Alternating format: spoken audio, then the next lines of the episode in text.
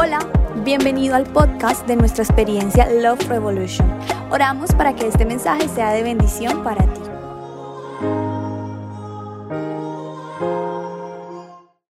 Y vamos a recibir el mensaje en esta mañana. Gracias, Lucho, gracias. La verdad es que cuando no puedo ir, puedo decirle a Lucho que haga la, la predicación por mí. Te sale el acento, ¿no? Solo que te sale un poquito cubano. Bueno, sonríale a la persona que está a su lado. Mira a la persona que está a su lado, sonríale. No importa si es su suegra o le debe dinero. Sonríale, dígale qué hermoso estás, dígaselo. Así sea por fe. A lo mejor le tocó a alguien bien feo al lado, ¿no? Pero use la fe. La Biblia dice que llamemos las cosas que no son como si fuesen. Ustedes saben que los feos, hablando de amor y amistad, tienen más suerte hoy en día, ¿no? A ver, ¿dónde están los feos? Ah, no vinieron a este servicio. Pues yo los estoy viendo, o sea. Mira, tú sabes que los feos seguros se casan. El 99% de los feos están casados. Y de los solteros seguros se van a casar. Los feos siempre se casan, los bonitos no tienen asegurado casarse. Mira Brad Pitt, está soltero. Mira, no sé, a ver, eh, agarremos a los, a, los, a los bonitos más famosos. A ver, em, Leonardo DiCaprio, soltero. Debe ser que el tipo no es fácil. Pero eh, de los pocos, ¿quién, quién veremos así sol, que está casado? Que sea así Justin Bieber. George Clooney, soltero. No, será por tercera vez. Ah, bueno, creo que estaba casado otra vez, sí, recientemente. ¿Quién más? Bueno, Ben Affleck se acaba de casar otra vez, pero se acaba de casar, estaba soltero. Porque los feos, usted ve los feos siempre están casados, tienen matrimonios que duran para siempre. ¿Por qué? Porque los feos son cumplidores, trabajan. No tienen belleza, pero lo compensan con dignidad trabajando. Trabajan desde niños. Usted vaya a un McDonald's y siempre ve gente trabajando allí. Hay feos trabajando. Se rieron los de McDonald's, ¿viste? Tenemos gente entre McDonald's, de McDonald's entre nosotros. Mira, usted va siempre, siempre, siempre los feos están trabajando para compensar. Usted le dice a un feo que quiere ir al cine, tiene plata para que vaya para el cine. Quiere una cartera, aquí hay plata para su cartera. Zapatos, ¿qué quiere? Le brindo lo que quiera. En cambio, muchas veces a los bonitos, quieres ir al cine, yo voy a déjame decirle mamá a ver si tiene plata. Ellos nunca tienen plata, siempre viven de la mamá, pero los feos no tienen mamá que los mantenga. Tienen que trabajar. La mamá dice, yo no voy a invertir en esa feo, o sea, tienes que trabajar. Oye, mira, si fuera bonito por lo menos, pero eres feo, tienes que trabajar, mijo. Aquí no sé. ¿Dónde están los feos? Comenzaron a aparecer. Ah, ahora hay orgullo feo. Mira, si eres feo te vas a casar, pero tienes que trabajar. Tienes que estudiar. Porque si eres feo y eres flojo vas a morir virgen.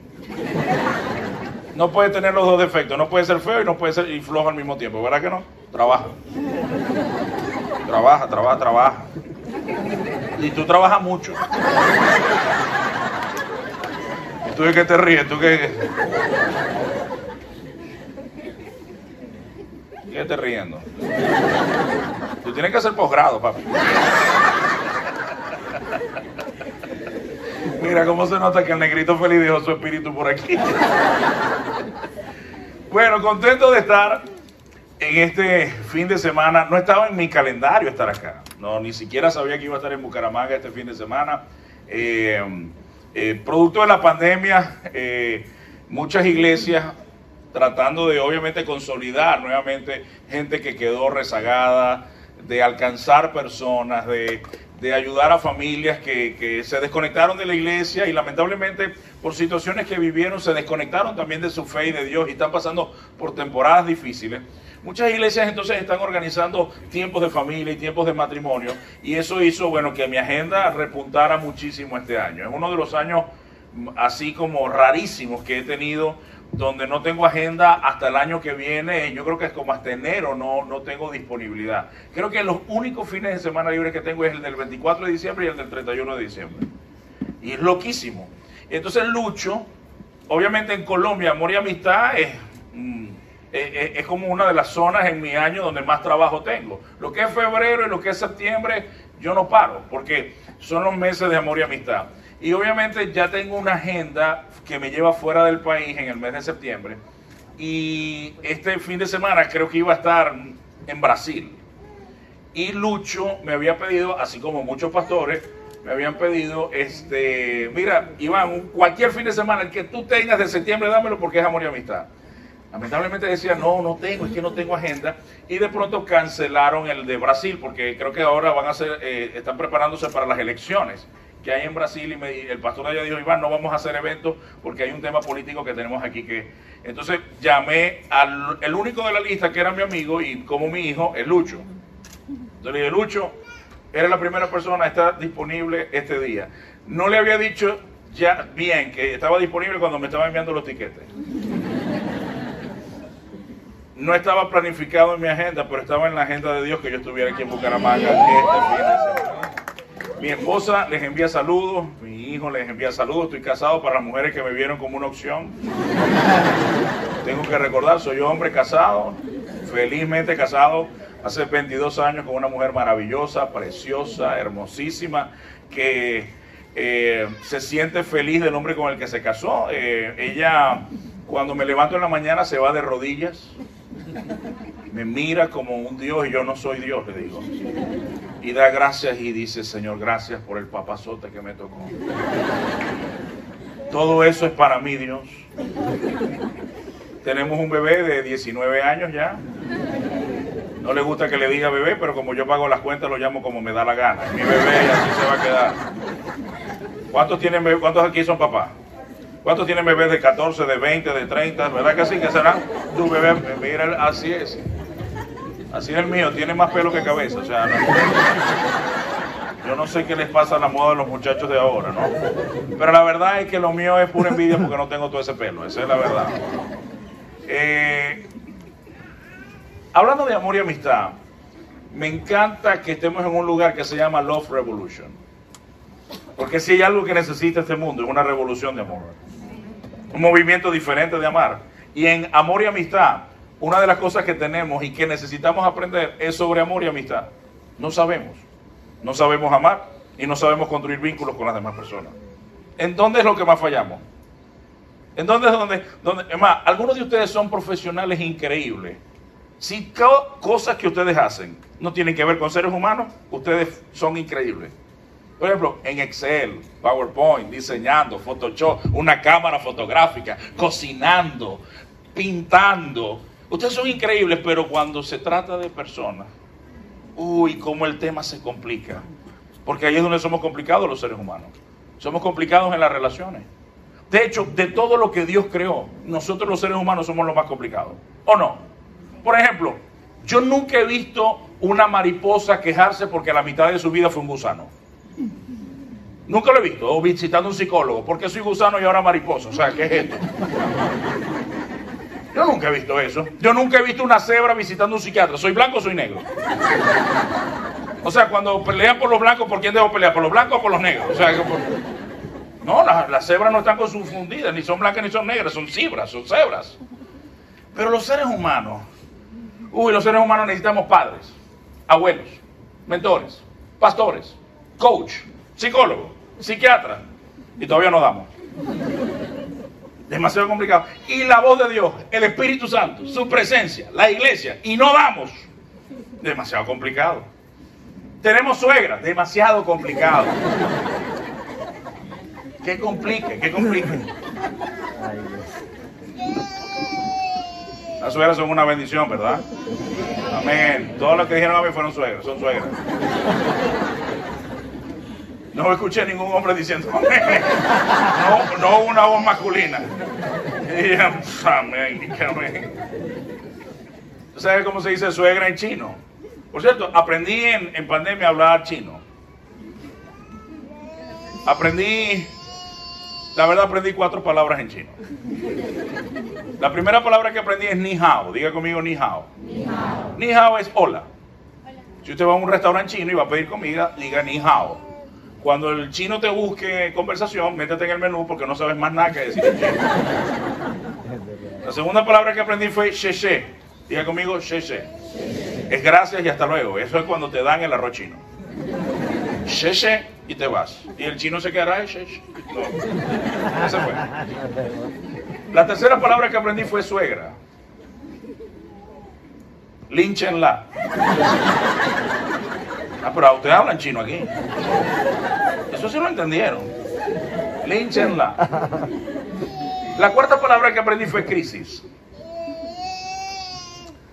En, el alfabeto chino, coreano, a diferencia de nuestro de nuestros alfabetos en, en, en español o en inglés, que hay vocales y consonantes, en los alfabetos asiáticos, si es que se pueden llamar alfabetos, se usan más símbolos. Y un símbolo puede ser una palabra, una frase, un párrafo, o la unión de varios símbolos, o la unión de, de algunos símbolos puede formar una palabra, o una frase, o un párrafo. Todo depende. Y la palabra crisis, que es la palabra wei chi en chino, es la unión de dos símbolos. El símbolo de peligro y el símbolo de oportunidad. Usted junta oportunidad y junta peligro y se forma la palabra crisis. Es decir, que la crisis es un punto donde se concentran peligros. Sí, desafíos, cosas que no controlamos. Por ejemplo, la pandemia. Se presentó una crisis. Hubo problemas, hubo dificultades. La primera vez que viajé a los Estados Unidos, después que se abrieron los aeropuertos, escuché un estudio que me llamó la atención mientras estuve allá. Y hablaban de cuatro COVID. Y no de la mutación de la enfermedad, sino de cuatro tipos de COVID que los seres humanos sufrieron. Hablaban del COVID físico, que fue es el virus que, que nos dio, a los que les dio, porque hay gente que todavía no les ha dado. Estaba el COVID psicológico, estaba el COVID relacional y el COVID financiero. Hay personas que nunca les dio una enfermedad, pero perdieron sus empleos. COVID financiero. Hay personas que nunca les dio una enfermedad, jamás tuvieron ningún tipo de malestar, pero perdieron a alguien. Y las pérdidas de un trabajo, de un empleo, de personas, les dio COVID emocional. Hay personas que tuvieron COVID relacional, tenían temor de relacionarse con otras personas para no contagiarse. Y hasta el día de hoy le tienen miedo a la gente. Y aunque COVID nunca les ha dado, les cuesta relacionarse con otros y crear vínculos, o están afectados emocionalmente, incluso algunos todavía económicamente. Nosotros no podemos jamás, podemos haber planificado una situación como esta. Y yo creo algo, yo creo que no es la única situación que vamos a vivir. Yo creo que esto nos habla de algo. Tenemos que estar preparados porque la vida se trata de cosas que no podemos planificar. Me encantaría decirte que la vida siempre será de color de rosa y que esto fue lo único terrible que vamos a vivir, pero no es verdad. Cuando voy a la Biblia, más bien Jesús dijo, mira, habrá guerra, rumores de guerra, pestes, hambre, pero no se preocupe, todavía no es el fin, imagínate. Son los trailers. Ahora, no me preocupa las señales del fin. No me preocupa eso. Lo que me preocupa es si estamos preparados y nuestro corazón está preparado para soportar eso. Algo que le decía al equipo ayer en la reunión que tuvimos con el staff era, si hay algo que Dios no quiere que el ser humano esté solo. Y quiero, quiero presentarte a mi esposa. Si me pueden poner la imagen de mi esposa, la que tengo con mi esposa, porque mi esposa y yo tenemos una historia muy feliz, pero somos imperfectamente felices. Usted nos ve sonriendo, pero lloramos mucho. Y no hablo de nuestro matrimonio, hablo de antes de conocernos. Yasmín viene de un hogar donde sus padres se divorciaron cuando ella era una niña. Vivían en un estrato cómodo y les tocó vivir arrimados en la casa de su abuela, donde sufrieron cualquier cantidad de rechazo, cualquier cantidad de abusos, cualquier cantidad de cosas.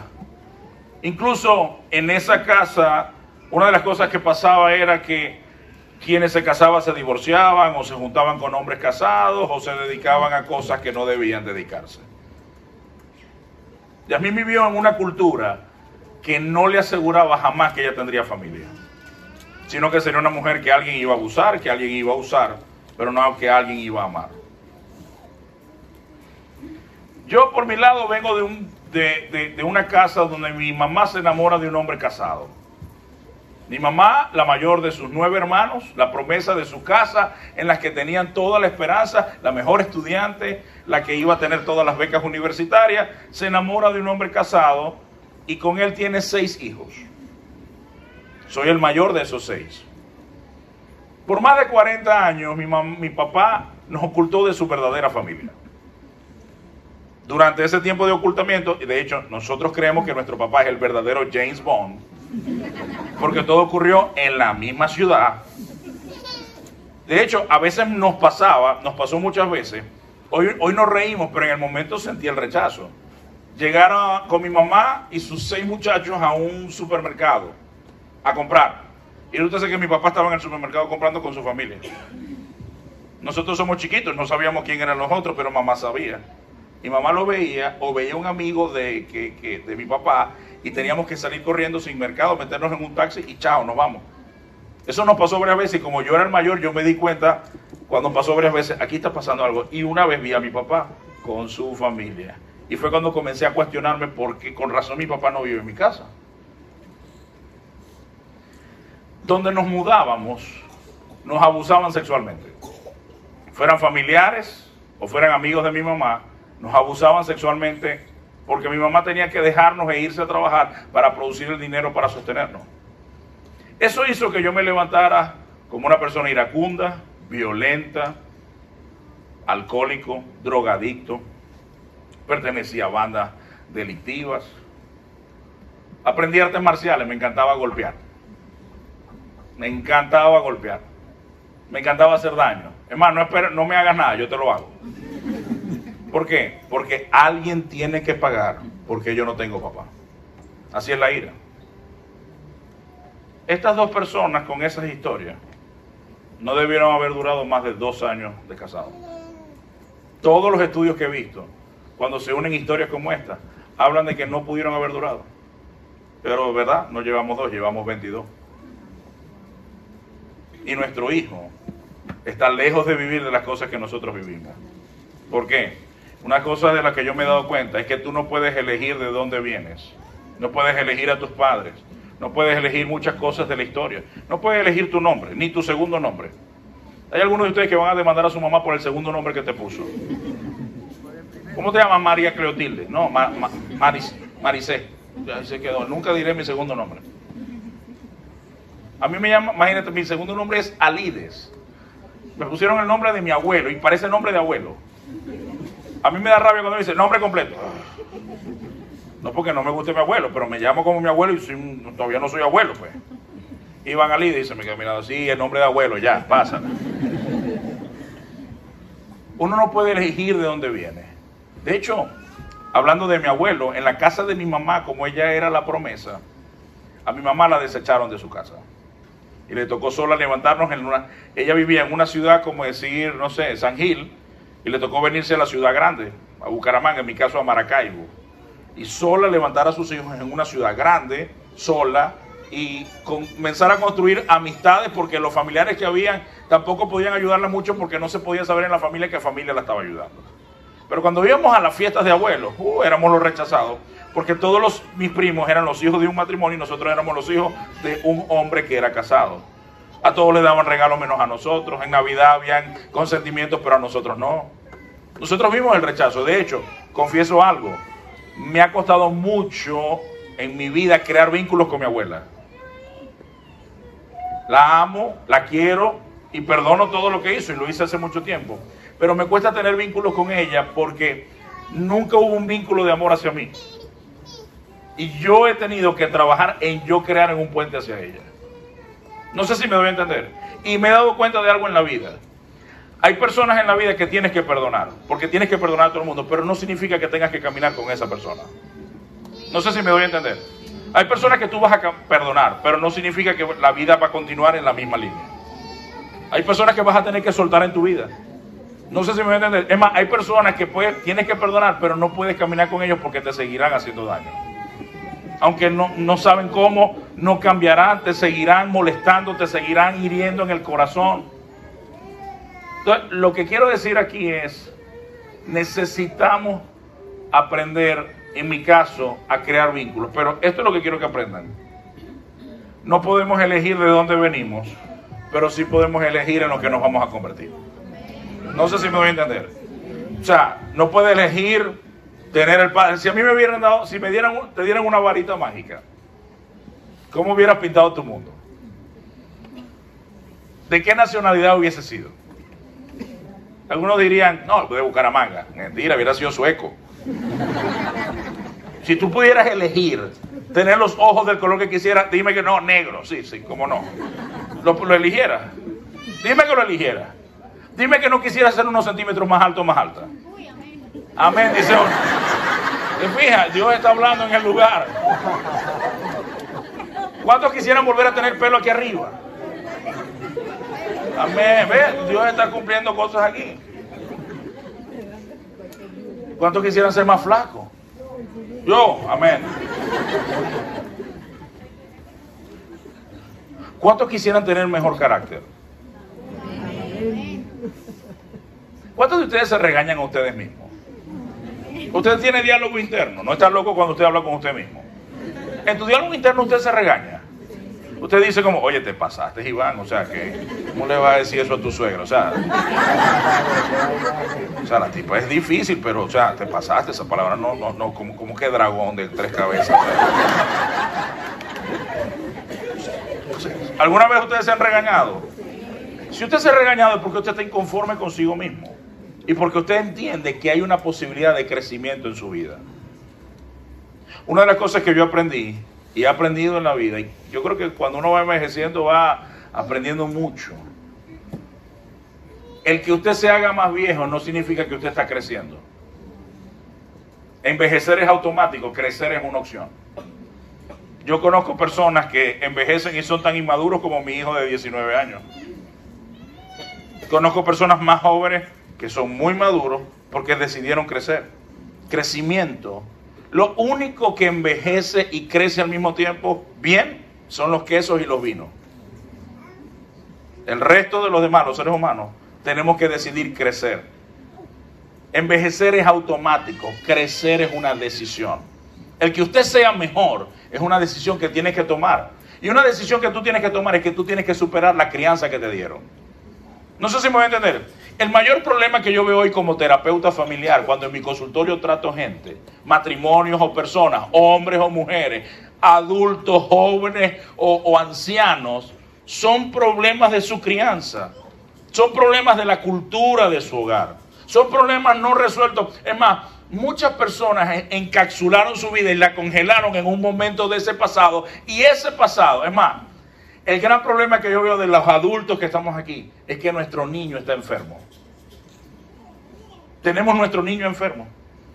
Y qué tremendo que Jesús dijo que tenemos que ser como niños para entrar en el reino de los cielos. Pero ¿qué pasa cuando tu niño está enfermo?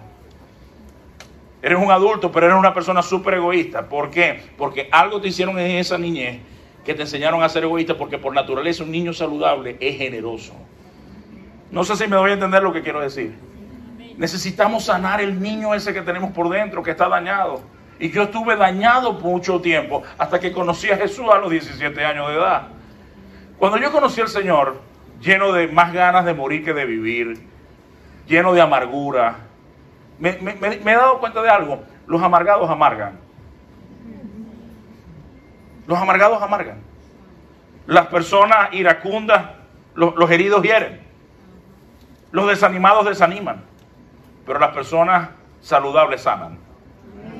¿Cuántos hemos escuchado de personas tóxicas? Ay, cállate, llegó la tóxica. Y muchas veces le hemos dicho a la gente, tienes que sacar a los tóxicos de tu vida. ¿Y qué pasa si el tóxico eres tú? ¿Cómo lo resuelves? Y yo te voy a decir una cosa, y quiero que aprendamos esto. No existe tal cosa como una persona tóxica. Eso no existe. Lo que existe son personas que tienen una cultura tóxica. Pero la cultura se puede cambiar. Porque yo tenía una cultura tóxica. Y hoy en día no tengo esa cultura.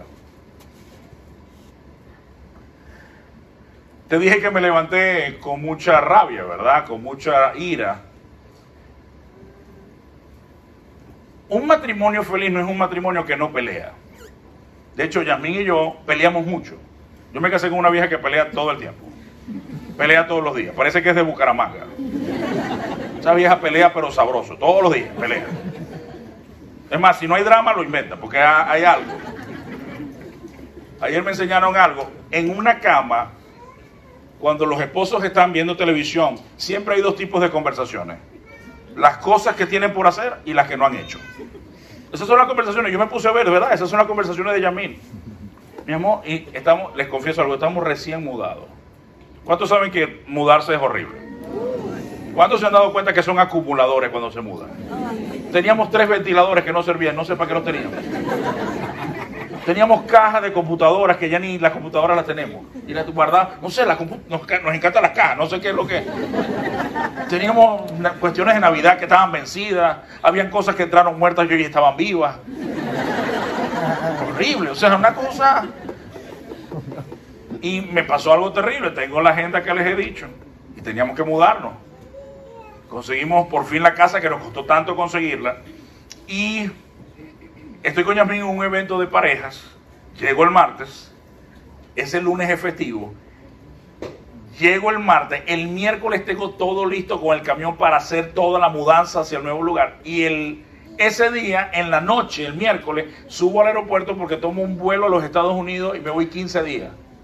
O sea, yo dejé a Yasmin con las cajas y que Dios te bendiga. 15 días. La semana siguiente llegué el martes en la noche, en la madrugada casi para miércoles. Todo el miércoles estuve en Home Center. Mí con una lista, vamos, falta esto, falta esto. El jueves me fui a Río Hacha hasta el lunes. Lunes de esta semana, ¿qué pasó? Toda esta semana con cajas por todos lados. Y a mí hay cajas que no destapó, esas te tocan a ti. Había venganza en sus ojos.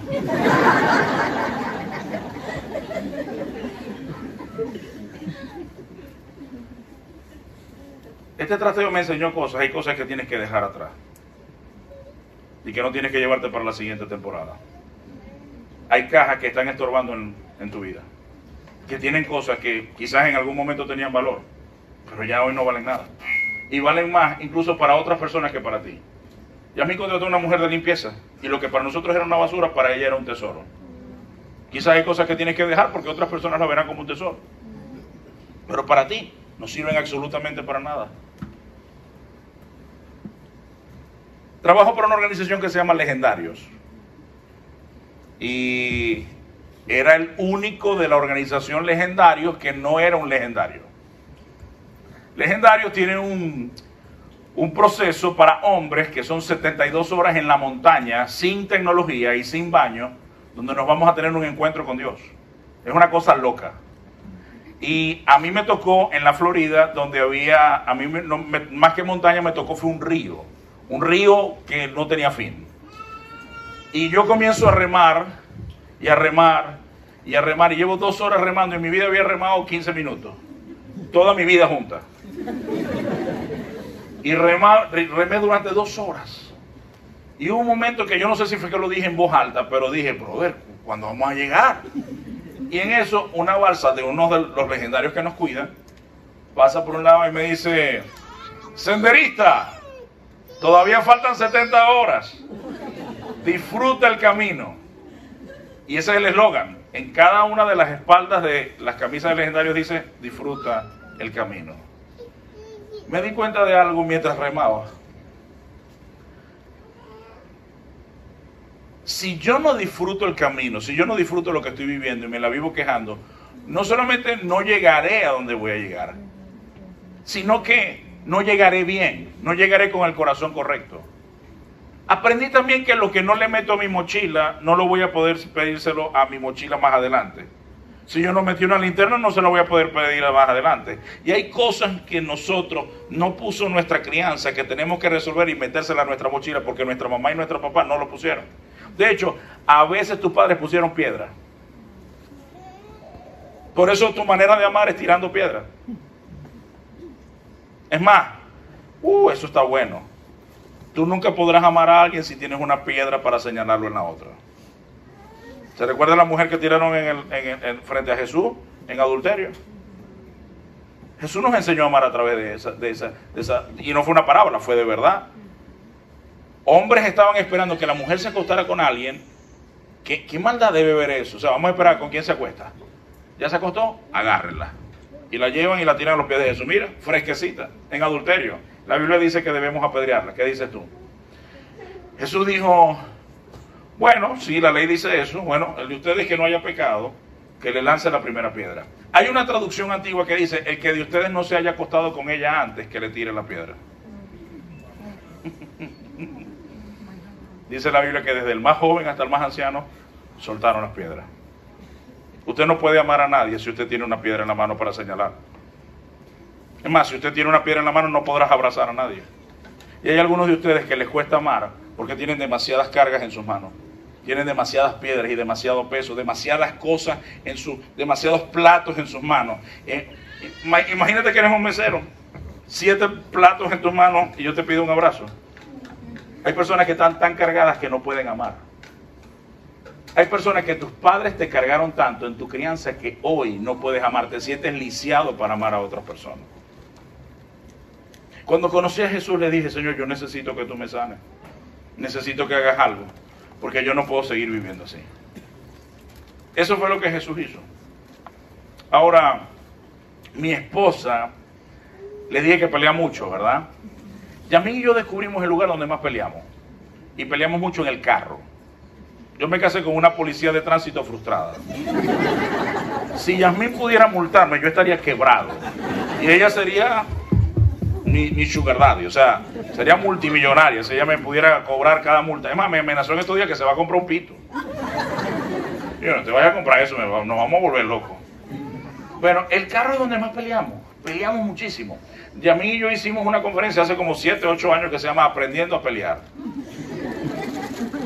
De hecho, muchos pastores de la ciudad nos criticaron, Iván, como que aprendiendo a pelear, te pasaste, como que aprendiendo a pelear. Y yo le dije, ok, ¿cuál de ustedes no ha peleado con su esposa hoy?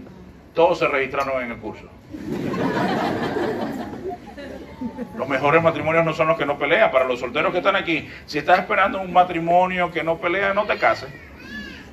La única manera donde los matrimonios no se casan es cuando no están casados. No te cases.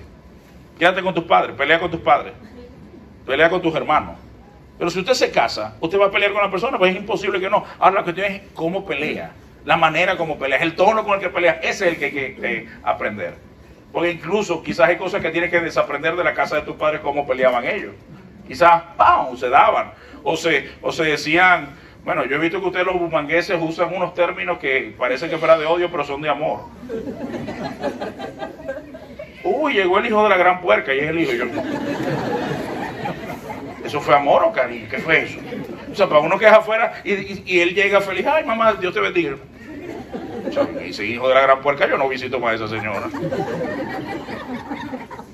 O por fin, se, por fin, ¿te acordaste que tenías mamá? Y lo que le está diciendo es te extraño y te amo y gracias por venir. Uno tiene que, aquí la gente no se ofende con eso. Si yo le digo hijo de la gran puerca en Medellín, yo no tendría iglesia. Epa, hijo de la gran puerca, gracias por venir y congregarte con nosotros. eso no pasará más, pues. O sea, no sé, uno aprende cultura aquí en Colombia. Mi esposa y yo me recuerdo una vez que fuimos a un centro comercial que nos quedaba cerca. Y a mí me fue peleando en el carro desde que salimos de la casa hasta el centro comercial. En el carro iba mi esposa, Josué y un amigo de Josué. Brother, eso fue el carro, el stop, mira el semáforo, mira de la bicicleta, casi te llevas esto, ¿por qué paraste? Está muy cerca. Mira, yo le digo, yo, paréntesis aquí. Yo, yo vengo de ser muy violento, pero cuando conocí al Señor, oye, Dios, yo no sé cómo lo hizo, pero lo hizo. Estoy celebrando mi décimo aniversario hace 12 años atrás. Estoy con Yasmín en un restaurante bien lindo en Medellín, con luz tenue, música de fondo en vivo hermosa, había eh, velas, una vista de Medellín maravillosa, copas de vino, y estamos nariz con nariz agarrados de las manos. Y me dice Yasmín, ¿sabes lo que más admiro de ti? Y yo, yo lo sé. ¿Quieres que te lo diga? No, no me lo vas a decir. Me dice, lo que más admiro de ti es que nunca te he visto molesto en 10 años. Y ya me no entendió las palabras que dio, porque fueron a lo más profundo de mi ser. Y el Señor me susurró al oído, ¿viste cómo te cambié y no te diste cuenta? Y ahora la persona que más te conoce puede dar evidencia de que eres un hombre nuevo. Y yo me quebranté y comencé a llorar. Y ella a mí me dijo, ¿qué pasa? ni entiendes lo que acaba de Dios hacer. Porque tú eres la persona que más me conoce, ahora me conoces más que mi mamá. Y tú puedes dar testimonio de que ya no soy ese hombre del que yo huía ser. Ya no soy ese. Cierro paréntesis. A pesar de eso, Yasmín tiene el don.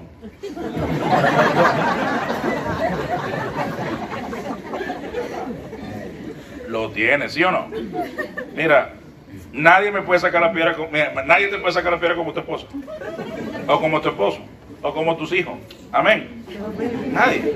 Usted me insulta aquí, yo le perdono. Pero Yasmín sabe cómo. Yasmín sabe cómo ponerme en el borde que casi no la perdono. Vamos al centro comercial y desde el acá. Yo, hace rato no llegaba ahí y llegué a mi tope. Frené el carro y le dije a Yasmín, te bajas y te vas caminando. Cada molécula de mi ser me miró a mí mismo. ¿Tienes algunos planes que no nos habías dicho? ¿Tienes alguna reserva en un hotel de la ciudad? Porque la acabas de embarrar, o sea, dime por lo menos que lo pensaste antes de decir. Y mientras yo estoy teniendo, yo, estoy por fuera como normal y por dentro está toda esa marea. Es la primera vez que me siento como una mujer con tantos pensamientos así. Y Yamín, ¿cómo sabe usted que una mujer está molesta? ¿Cómo sabe usted que una mujer está molesta? Hay dos formas de saber que una mujer está molesta. Uno, fue la que vi ahí, si hay una cadencia entre la cadera, los hombros y la cabeza. Si ella te habla como... Está brava. Y si la lengua no encuentra cómodo, como... Esa fue la que vi. La otra es como, con qué intensidad cierran los gabinetes de la cocina. Si es un prim, plum, pum, pam. Uy, papá. Corra. Voy a contar el del pim pum pam primero para terminar esto. Un día llegué a la casa, no le vayan a decir a mí, si están grabando apaguen las cámaras. Un día llegué a la casa, dejé mi bolso y no, no, no había ni, ni siquiera tocado la alfombrita que compramos que dice welcome. Y pum, pum, pum, pum. Oye, estaba esperando que llegara. Yo, Señor, si yo no he hecho nada. Vino a mí el Salmo 139. Examíname, oh Dios. Ve si en mí hay camino de perversidad. No sé, yo no he hecho nada. ¿Cuántos están casados aquí? Los casados un grito de júbilo. Oye, eso es júbilo aquí.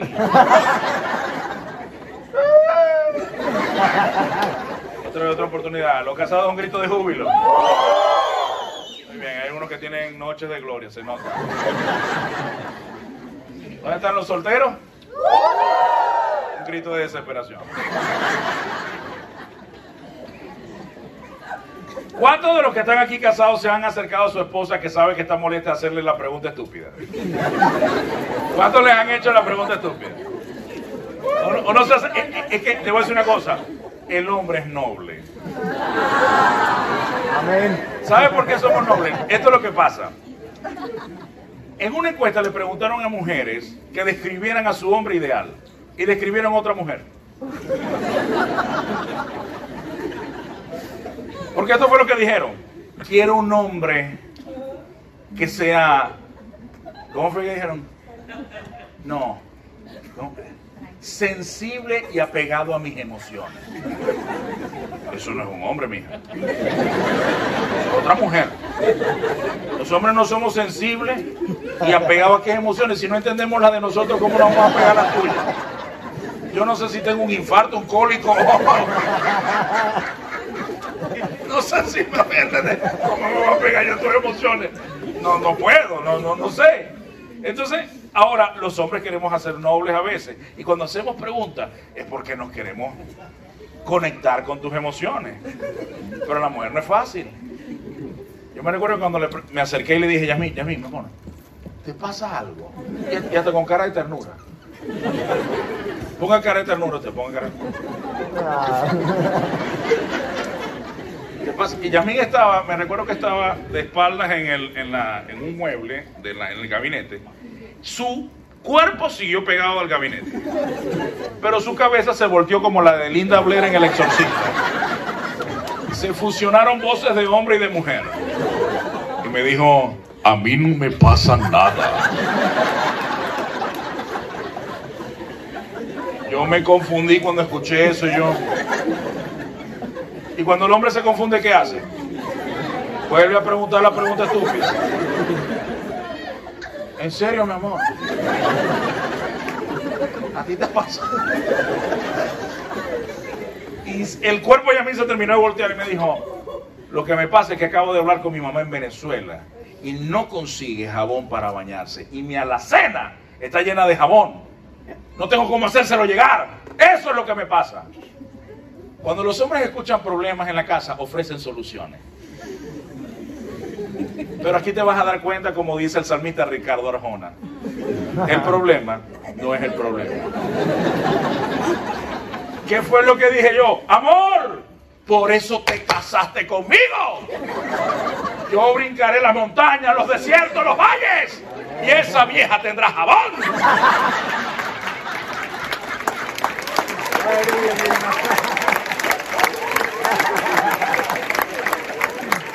Y mi esposa me dijo, no, no, no, no, no, no, no. Y ahí fue cuando entendí el salmo de Ricardo Arjona. No quiero al terapeuta, no quiero al pastor, no quiero al conferencista que tiene toda la respuesta. Quiero a mi esposo que se calle la boca y que me escuche. Yo pregunté al Señor internamente. Problema no era el jabón. Señor, cállate la boca. Te están diciendo que te calles la boca. Hay una habilidad que los hombres tienen que las mujeres creen que no es una habilidad, es una habilidad masculina. La habilidad de pensar en la nada. De hecho, algunos estaban ahorita pensando en la nada. ¿Sí o qué? Muchos hombres se pueden levantar, quedarse en su colchón y mirarse las chanclas que se quitaron a la...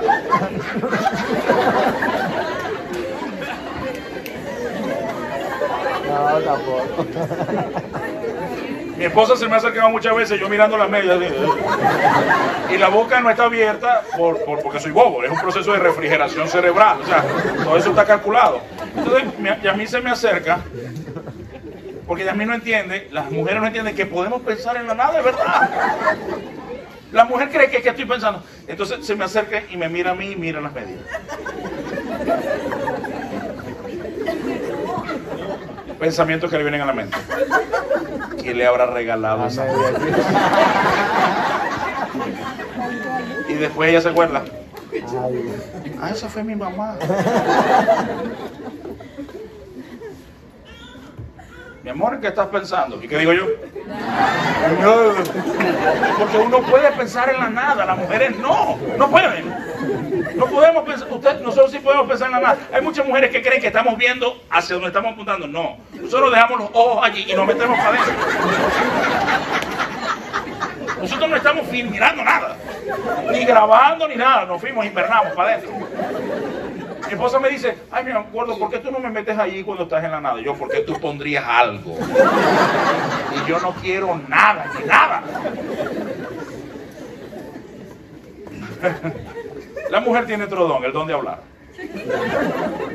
La mujer promedio habla de 40 a 70 mil palabras por día. El hombre que más habla, habla 18 mil y es locutor de radio. Ese día frente a mí, cuando Yamil me pidió que me callara, tenía 70 mil palabras para mí solo. Pero usted sabe cuando una mujer quiere llorar, respirar y hablar al mismo tiempo.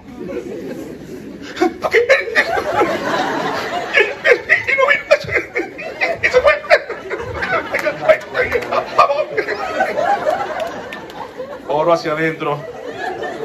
Señor, revélame, porque, o sea, yo no estoy entendiendo nada. Y el Señor me dijo, yo tampoco, pero tranquilo. Sigue, hijo mío. Y yo, Señor, ¿qué hago mientras tanto? Que esto va para rato. Y el Señor me dijo, pon la conversación interesante, hijo, sé sensible. Ok, entonces vamos a poner interesante. Y a mí, y yo, oh, wow. Sí, No puede no me imaginé. ¿Cómo puedes? Y llorando para que más adelante no me preguntara nada. Porque ¿a cuántos hombres su esposa le pregunta una conversación que han tenido? ¿Sí o qué? Y los hombres no tenemos memoria de gigas, de megas. Uno va borrando rápido porque uno necesita tener los resultados de los partidos fresquecitos. Y a mí muchas veces, y a mí muchas veces me ha agarrado. Mi amor, ¿te recuerdas de la María que te hablé? María. Se murió. Bueno, que Dios la tenga en su gloria. No sé. ¿Cuál María fue la que hablamos, mi amor? O sea, yo borro, yo no, yo no, uno no va acumulando absolutamente nada. Pues vi como las palabras se acabaron. Y el Señor parece que ya. Me puso las manos en los hombros y me dijo, gracias por escucharme. Eres el mejor. Y yo, yo como el mejor si esa vieja sigue sin jabón. Entendí algo. Para Yamín amarla no es solucionar problemas, a veces es cállate la boca y escucha. Ajá, escucha. A veces solo quiero que estés allí. Así es. No quiero que me des tus soluciones, tú lo vas a solucionar, seguro que sí. Pero a veces solamente quiero que te calles, que estés y que me escuches. De hecho, me he dado cuenta en consejería, nos da risa a mí a Yamín. Gente que no nos deja hablar en consejería, ellos hablan. No, porque es lo que está bien, y ella, no, y el otro, y el otro, y Yamín. ¿Cómo partió usted?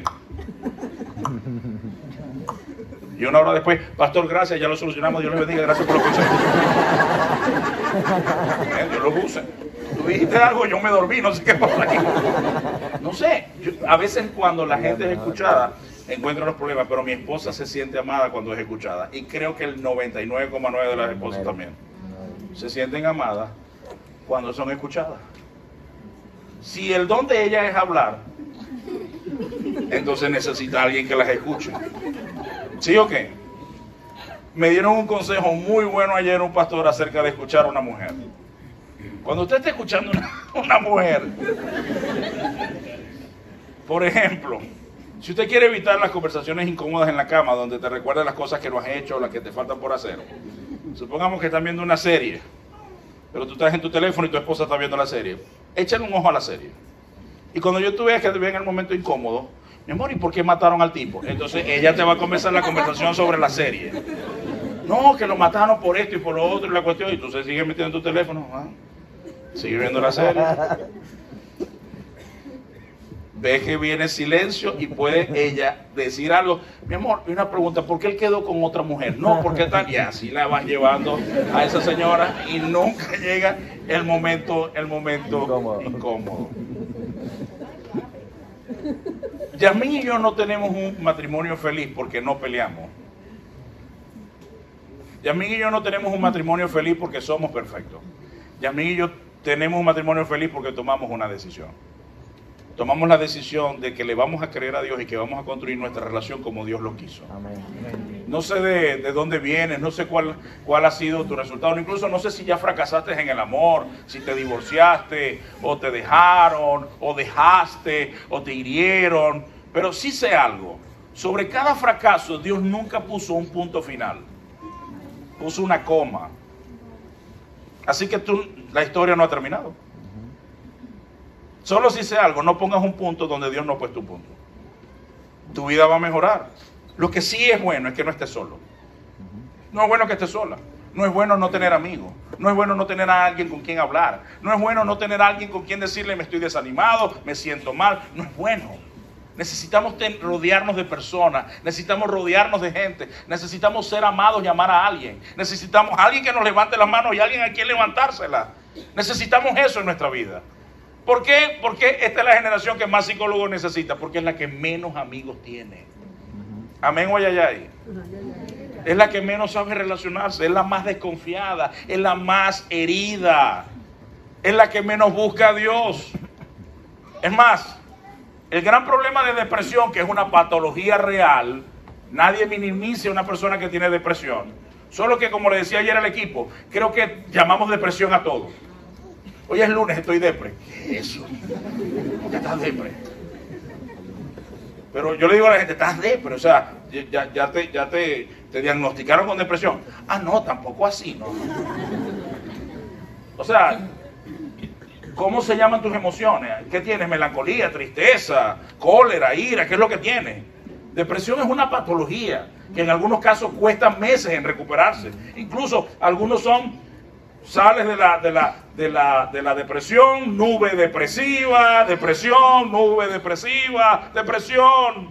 Y algunos tienen ciclos de años. Incluso hay personas que tienen que medicarse. Porque el problema no solamente es algo emocional, como decía ayer, a veces es un problema fisiológico.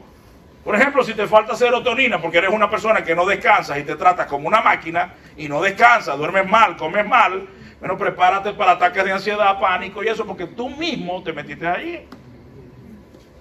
Y si a eso le agregas un problema relacional, bueno, el cóctel perfecto. El problema de depresión es narcisismo. Ese es el problema de depresión. Iván, ¿por qué narcisismo? Porque es creer que todo esto se trata de ti. Por eso estás tan triste. Porque con tu fuerza no pudiste. Y te voy a decir una cosa, no está mal estar mal y no está mal necesitar a Dios. Hay algunos de ustedes que para relacionarse con mejor, que para poder dar un abrazo a alguien, vas a tener que soltar las cargas que tienes en la mano. Vas a tener que soltar todos esos platos.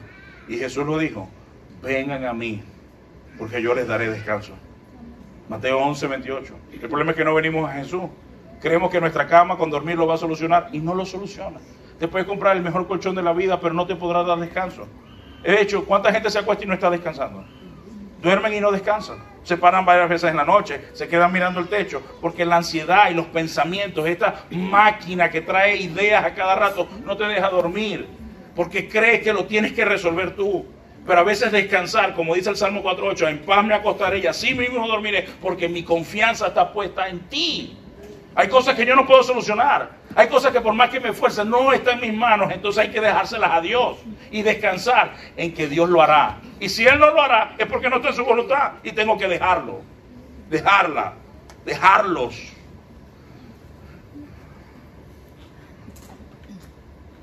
Dios desea mejores hogares, mejores familias. Yasmin y yo tenemos un hogar maravilloso, pero hemos tenido que esforzarnos para tenerlo. Tenemos un bebé, un hijo. Ponme ahí la foto de Josué. Se hizo legendario este año. Lleva ahí la camisa naranja. Él se fue a la montaña después que me vio venir. Y me dijo, papá, lo que he visto en ti es tan increíble que yo quiero ir a la montaña también. Cuando estuve en la montaña, antes de contarles de Josué, el río que me tocó en la Florida tenía cocodrilo. No babillas, cocodrilos. Y hubo un tramo en el que me caí y no podía regresar a la... En mi canoa, íbamos, en mi bote íbamos como tres personas, yo estaba en el medio, me caigo y me quedo sujetado y el río me va llevando por una zona profunda y está oscureciendo. Vino un pensamiento a mi mente de un temor que yo no me acordaba, yo no, nunca me había dado cuenta que yo tenía ese miedo. Tomo 150 vuelos al año. Lo sé porque mi esposa los cuenta. Y un temor que no sabía que tenía era que cada vez que tomo un vuelo, tengo el temor de que el vuelo no llegue a su destino.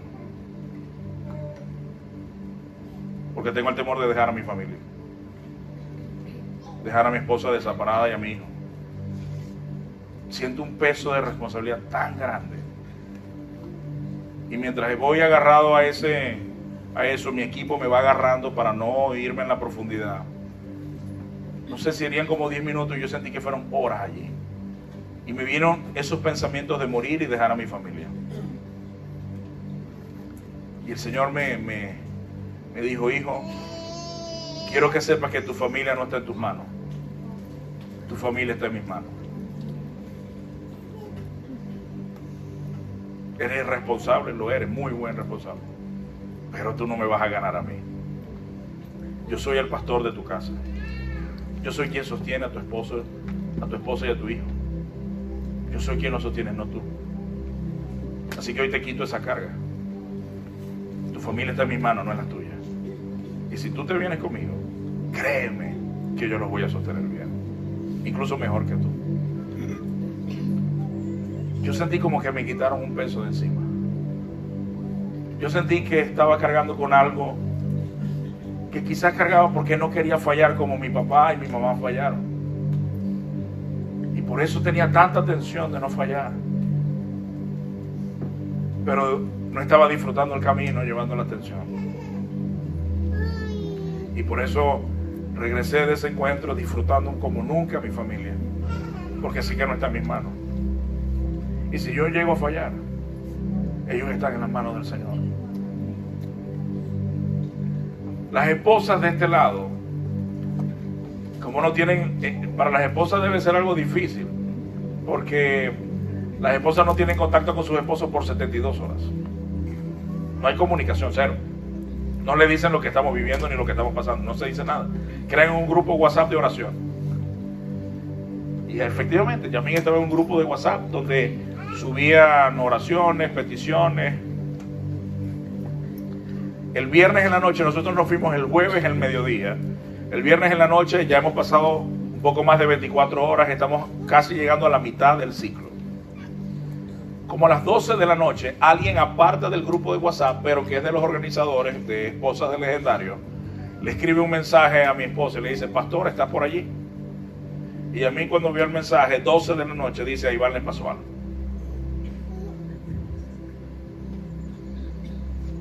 Y a mí dice que comenzó a llorar y no quiso contestar. Y el Señor le habló a Yamil. Le, le dijo, hija, no tengas temores de malas noticias porque tu esposo no está en tus manos. Tu esposo está en mis manos. Y yo soy quien lo está cuidando en el río, no tú. Dios le estaba quitando también el peso a Yamil.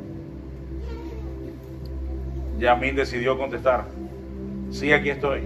No, lo que pasa es que mañana le vamos a hacer un acto de bienvenida y como usted no pudo venir, queríamos hacerle la pancarta. ¿Qué mensaje le quiere enviar?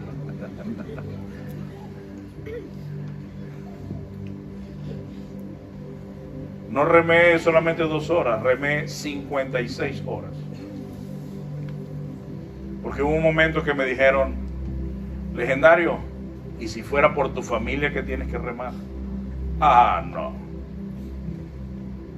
Ya. La media de Florida para remar en un tiempo como el de nosotros, 56 horas se reman, 56, perdón, kilómetros. Se reman en no sé semanas. Nosotros lo, lo, lo, lo hicimos en día y medio, sin parar. Y no es lo mismo cuando luchas por lo tuyo. Pero para luchar por lo tuyo necesitas hacer dos cosas. Número uno, te lo decía ayer al equipo, necesitamos aprender a amar, ¿verdad? Para amar a tu prójimo te tienes que amar a ti mismo. Y hay algunos de ustedes que se tratan tan terrible ustedes que así tratan a los demás. Jesús dijo que amarás al prójimo como a ti. Me conviene que me ames como te estás amando el día de hoy. Si eres una persona duro y dura contigo misma, ¿cómo lo serás conmigo? Si no te tienes paciencia a ti, ¿cómo me la tendrás a mí? Si te desprecias a ti, no me vas a despreciar a mí. Hay personas que se tratan fatal. Su diálogo interno hacia sí mismo es terrible. Son buenos Jesús para otros, pero son terribles para Jesús para sí mismo. Son el diablo para sí mismo. Son amorosos para otros, pero para sí son terribles. Y tarde o temprano el amor con las personas cercanas. Es fácil ser amor con alguien que no comparte, pero con quien tú vives es quien se va a ver quién realmente tú eres. Y ahí va a salir lo cómo te tratas a ti. No, ni hablar. ¿Cómo, ¿Cómo se trata, por ejemplo, un hombre o una mujer cuando se ven en el espejo? Las mujeres son criminales. Cuando se ve en el espejo una mujer, uy, no. Cuando un hombre se ve en el espejo, mira, se ven las canas, mire, parece un espía internacional.